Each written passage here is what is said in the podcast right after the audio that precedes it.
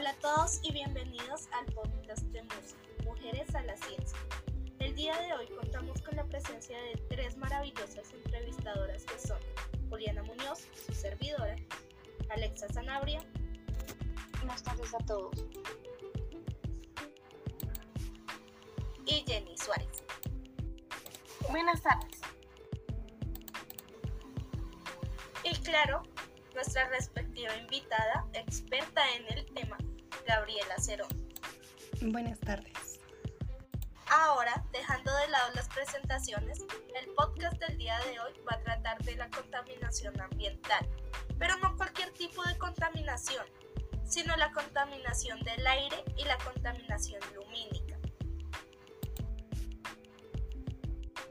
Temas muy interesantes, a decir verdad, pero ¿por qué concretamente estos dos? Muy buena esa pregunta, Juliana. La respuesta es que el grupo MUSE, en asociación con el Semillero de Astronomía IO, tiene como enfoque el estudio del cielo y del medio ambiente.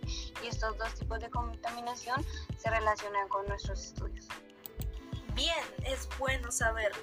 Ahora, sin más dilación, empecemos con las preguntas. Entonces, señorita Gabriela, ¿podrías explicarnos o comentarnos de qué trata la contaminación lumínica y en qué consiste esta?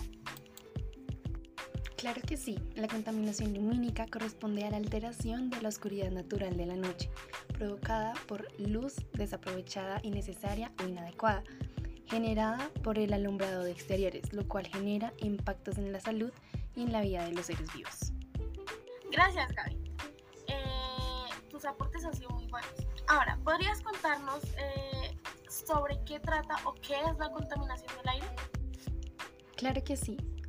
Eh, la contaminación del aire es más que todo esa mezcla de partículas sólidas y gases que generan los automóviles, los compuestos químicos de las fábricas, el polvo, el polen y las esporas de moho pueden sus quedan suspendidas como partículas.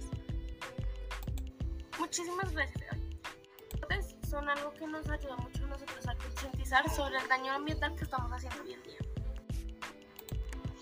Bueno, Gabriela, ¿serías tan amable de explicarnos a nosotros y a nuestra audiencia por qué es importante que solucionemos estas problemáticas?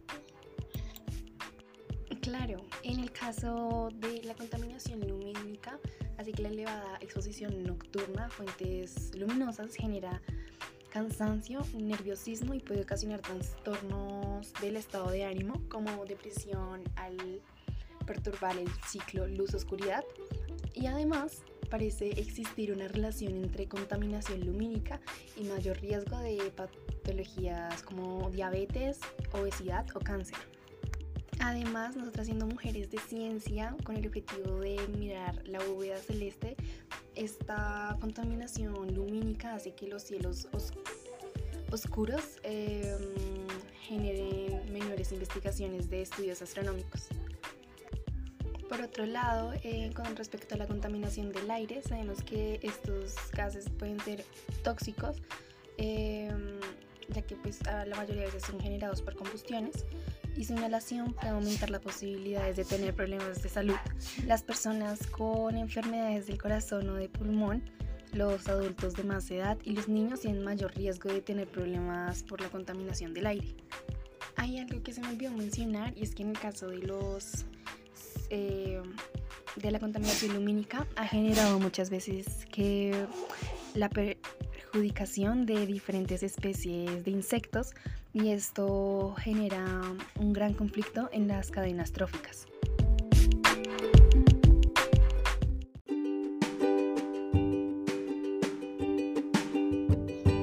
Ya para finalizar, Gabriela, ¿te gustaría explicarnos por qué medios se realizarán las investigaciones? Claro,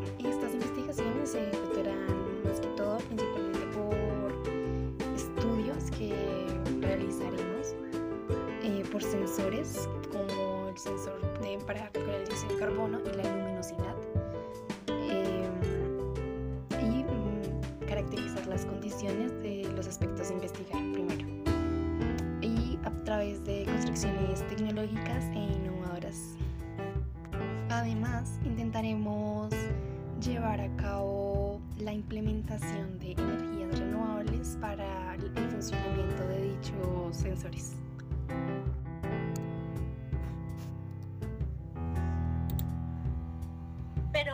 Pero bueno, esa sí que fue una buena entrevista.